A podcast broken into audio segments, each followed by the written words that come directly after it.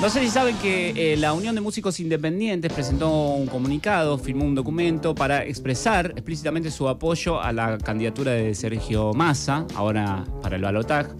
Está firmada por muchísimos músicos de la Argentina, eh, bueno, es un montón de firmas, eh, Susana Rinaldi, Gustavo Santolaya, León Gieco, Lito Nevia, Teresa Parodi, Víctor Heredia, Lito Vitale, Pedro Aznar, eh, Changos Pasiuk, Miguel Cantilo, eh, Kevin Johansen, Diego Frenkel, Mavi Díaz, eh, María, María Rosa Iorio, eh, Pipi Piazzola, bueno, un montón más con su apoyo explícito para, para Sergio. Más en este momento que hay, hay mucha cuestión de a ver si dicen a quién, ¿no?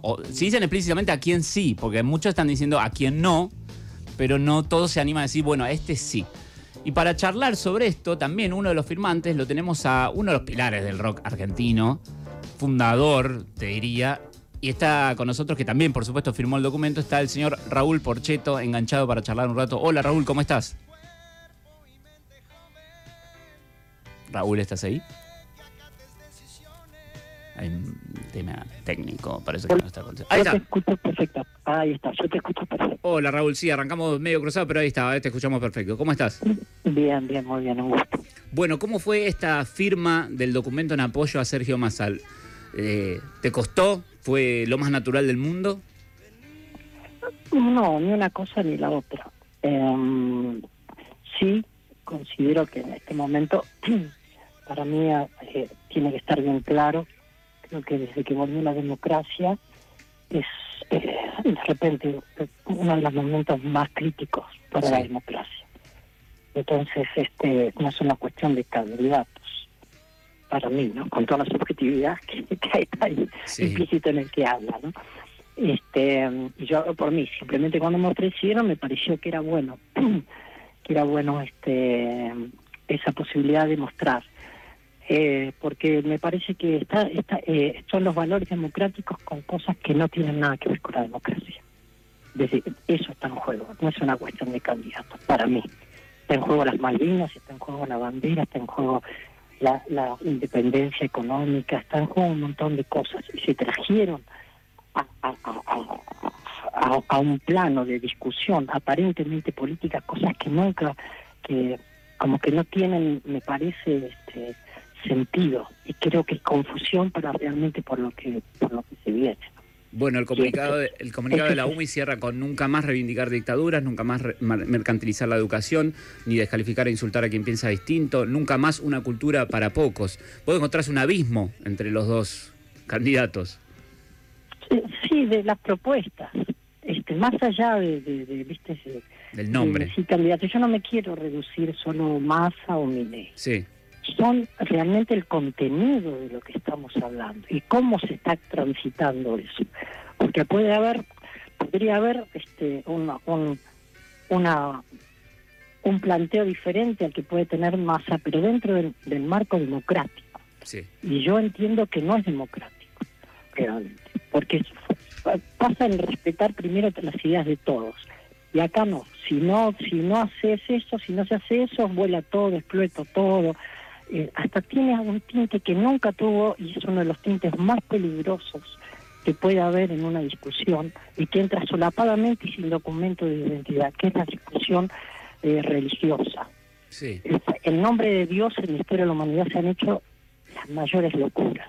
Y de repente, han, hasta eso, y eso está como solapado, se dice, sí, se reduce, viste, al papa, ta, ta, ta, esto, lo otro, y dirá, bueno, será un, este, me parece que más allá de la, de la religión que tenga cada uno, el respeto, y ahí hay en valores fundamentales de, la, cre- la creencia de cada uno y dónde transitar esa creencia son valores que lo da la democracia la democracia y en este en este concepto el Estado no es una entelequia es el marco donde se regulan los derechos y donde se pueden ejercer los derechos y donde se pueden defender los derechos de todos.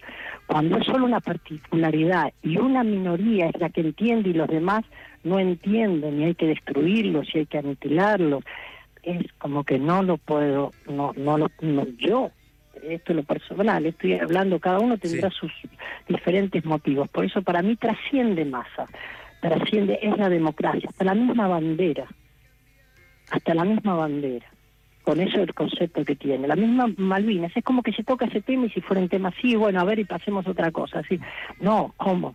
Ah, este, no, desaparecidos en realidad que, que sí, sigamos otra cosa. Son temas, son temas de debate, temas de desarrollar, como temas de café, ¿entendés? O de, o de programas este que no están mal ni bien.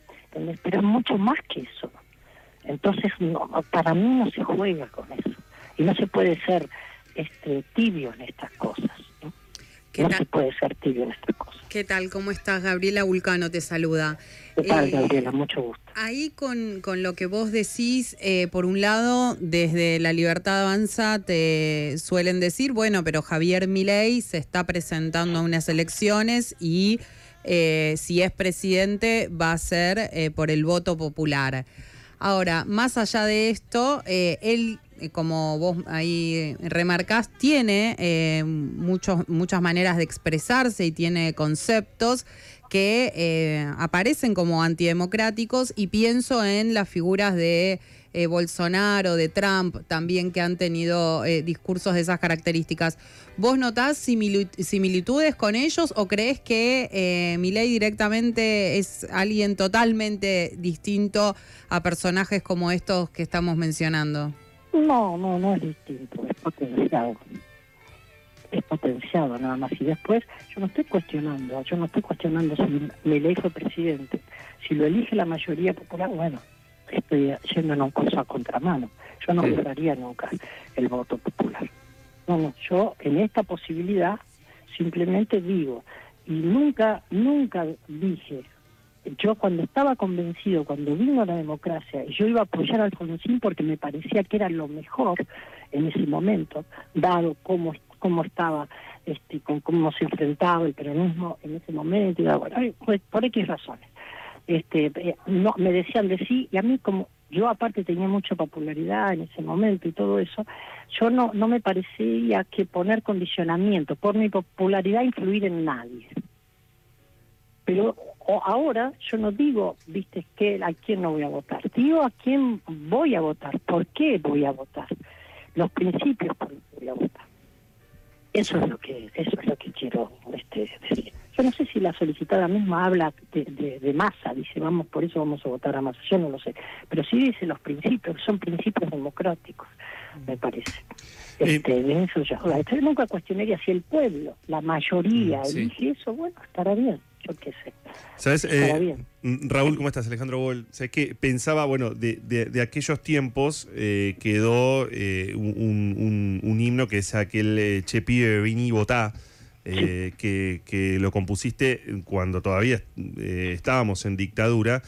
Eh, y, hoy, atravesamos además 40 eh, años de democracia eh, y vemos por otro lado cómo digamos, hay, hay una tendencia de un voto joven ¿no? hacia, hacia Javier Milei. ¿Qué, ¿Qué, ves de eso, digamos, de, desde aquel este, 1982, digamos, este, que se peleaba por esa libertad, a esta libertad entendida del modo en que la entiende el sector de ultraderecha?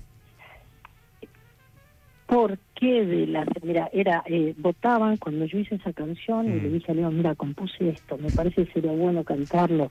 Y él me acompañó y, lo, cantamos entre los dos, ese tema que había compuesto. Había cuatro millones, cuatro, León cuatro millones doscientos mil votos nuevos.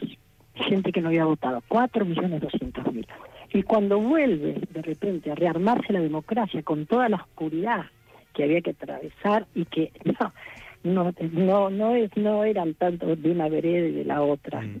sí porque después cambian este en este todos todos en un momento después estaban en contra de la guerra de Malvinas viste no es así mm. no es que se cambie eso modifica un poquito la historia se arrancan las páginas de repente entonces de repente gente que no estaba el cuadrilátero mm. dice que estaba y los que estaban escondidos debajo del cuadrilátero aparecen como este hasta jueces de, la pelea eh, eran 4.200.000 para la, la proporcionalidad de ese momento, esos 4 millones, no es como 45 millones de habitantes o 46 millones, era muchísimo mayor. No lo sé exactamente, pero se podría hacer un cálculo del promedio de lo que eran los habitantes y la gente que, que, que votaba en ese momento. Era una barbaridad y se salían con viejas mañas y, y la ética era para los postres, como decía Mao Zedong. Siempre me quedó grabada esa frase y me puso la piel de gallina, y la repito muchas veces. Era, vale todo, y no vale todo, no vale todo, porque por eso es el marco de la democracia, y el respeto al otro es fundamental. Y yendo puntualmente, y no me esquivo, a la gente joven, era una gente que éramos en el, caso del llamado rock argentino, nosotros éramos traidores a la clase media, donde los mediáticos podías saber a Yupanqui en Feliz Domingo o cerrando Piazzolla, un programa cómico como el de Tato Boris, o podías escuchar a Borges y podías escuchar a Cortázar y podías escuchar a Mario Sábato. Y ahí nos tenemos que hacer cargo todos, porque la, mucho de la gente joven tenemos que ver y hacernos cargo todos de la educación de lo que se ha dado, de lo que no se ha dado, se ha confundido fenómenos este, culturales con arte y son fenómenos culturales y de formación o expresiones de gente que está explotada, mal alimentada, no digo, no lo estoy asociando ahora a la votación, sino de se dio, dio, y quiero ser claro con esto, gente que fue creciendo en una marginalidad social psicológica, no solo alimentaria y, educativa, no solo de no tener para comer, o estar reducido para comer, o tener privaciones para comer. Entonces, esa gente, la libertad, o los mismos que crecieron y por, por, por quedarse en, en campos fundamentalistas, no siguieron pensando todos es para todo. Entonces, esa gente que de repente de libertad, decir, si esto es de repente democracia, estoy harto de democracia. Entonces lo confunden, consulten los derechos porque no sabían, crecieron en libertad. Como creen hoy es fácil ser rockero, a nosotros, viste, este, eh, eh, no, no, no sabes, hoy es como un rockstar, como si estuvieras diciendo, no sé, ¿entendés? Este, era, era lo mismo, hoy la libertad es, eh, yo entiendo otro concepto, Libertad también es que el otro piense. Y esta gente que dice de libertad, si vos no pensás como ellos, te agreden. Y yo mismo, yo si no hubiera sido colectivamente, yo puse cuando se hizo, es decir, no me animo, no tengo espalda para enfrentarlos.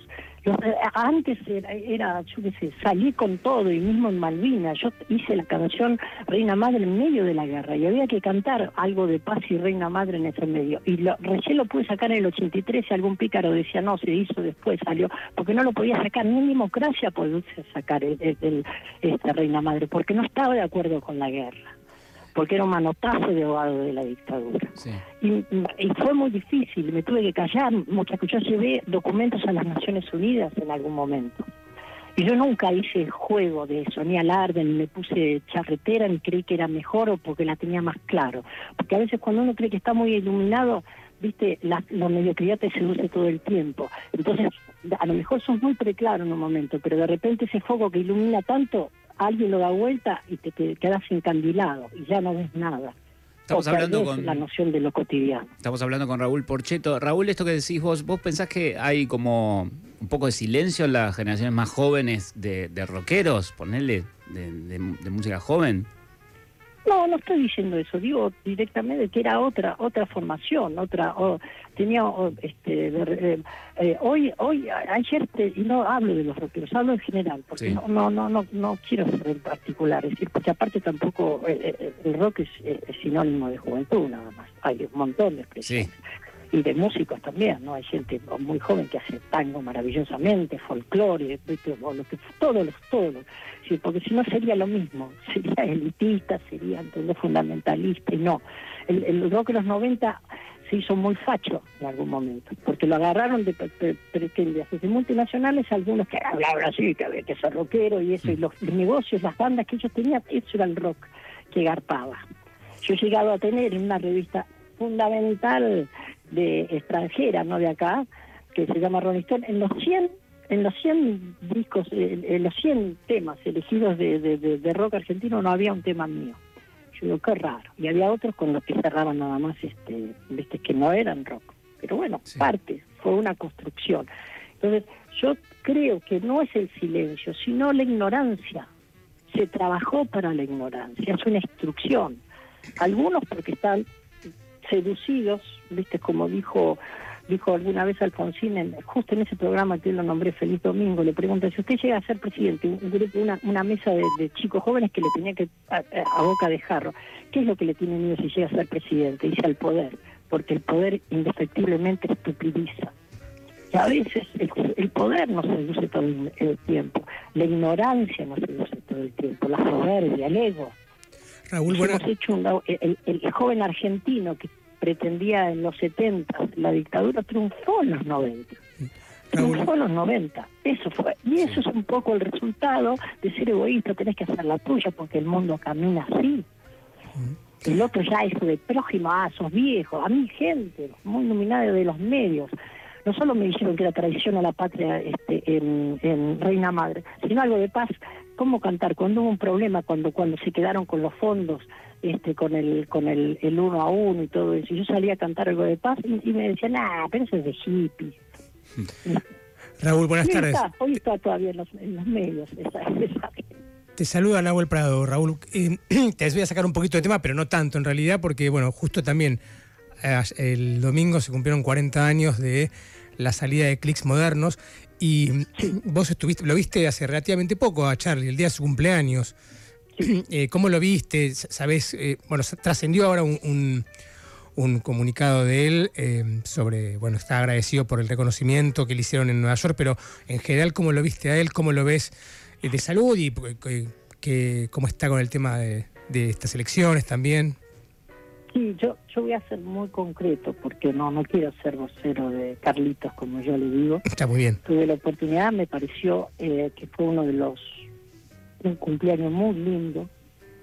Y se lo dije a él, y se lo dije a los que estábamos eh, hasta allí, porque estaba, yo la familia la conozco, eh, Charlie empezó conmigo en, el- en- un álbum que se llamó Cristo Rock, y antes de Sui Generis. Entonces conozco la familia, toda la familia, entonces poder ver de repente, eh, hay un hermano que, que era muy, muy amigo mío, Quique, que falleció, pero después que estuvieran los hermanos, que estuvieran los sobrinos, los sobrinos nietos, que yo ni idea, este, bueno, que estuviera su familia y que estuviéramos gente que, viste, porque yo qué sé, este, bueno, me, me pareció me, me pareció que de repente era una opción linda para el momento que, que él tenía de la vida. Y, y, y- y me gustó y yo qué sé, eh, él, tiene sus dificultades ya hace tiempo, no es ahora. Sí.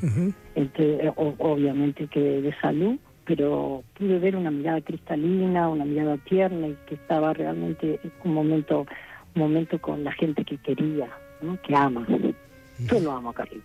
Después no puedo entrar, no quiero y no, no, no, no debo entrar más en detalles. Espero que me, me entiendas. Sí, por supuesto, sí. me dirijo. Por supuesto, entendido. Estamos hablando con Raúl Porcheto. Raúl, muchísimas gracias por estos minutos. No, al contrario. Muchísimas gracias y espero que no me aniquilen desde algunos lugares. No, no, no. agradezco, les agradezco mucho a ustedes y aparte del respeto por, por, por esta charla. que No, por favor. Gracias por charlar con nosotros. Era Raúl Porcheto, acá en Pasaron Cosas, ya venimos. ¿Te gustó lo que acabas de escuchar?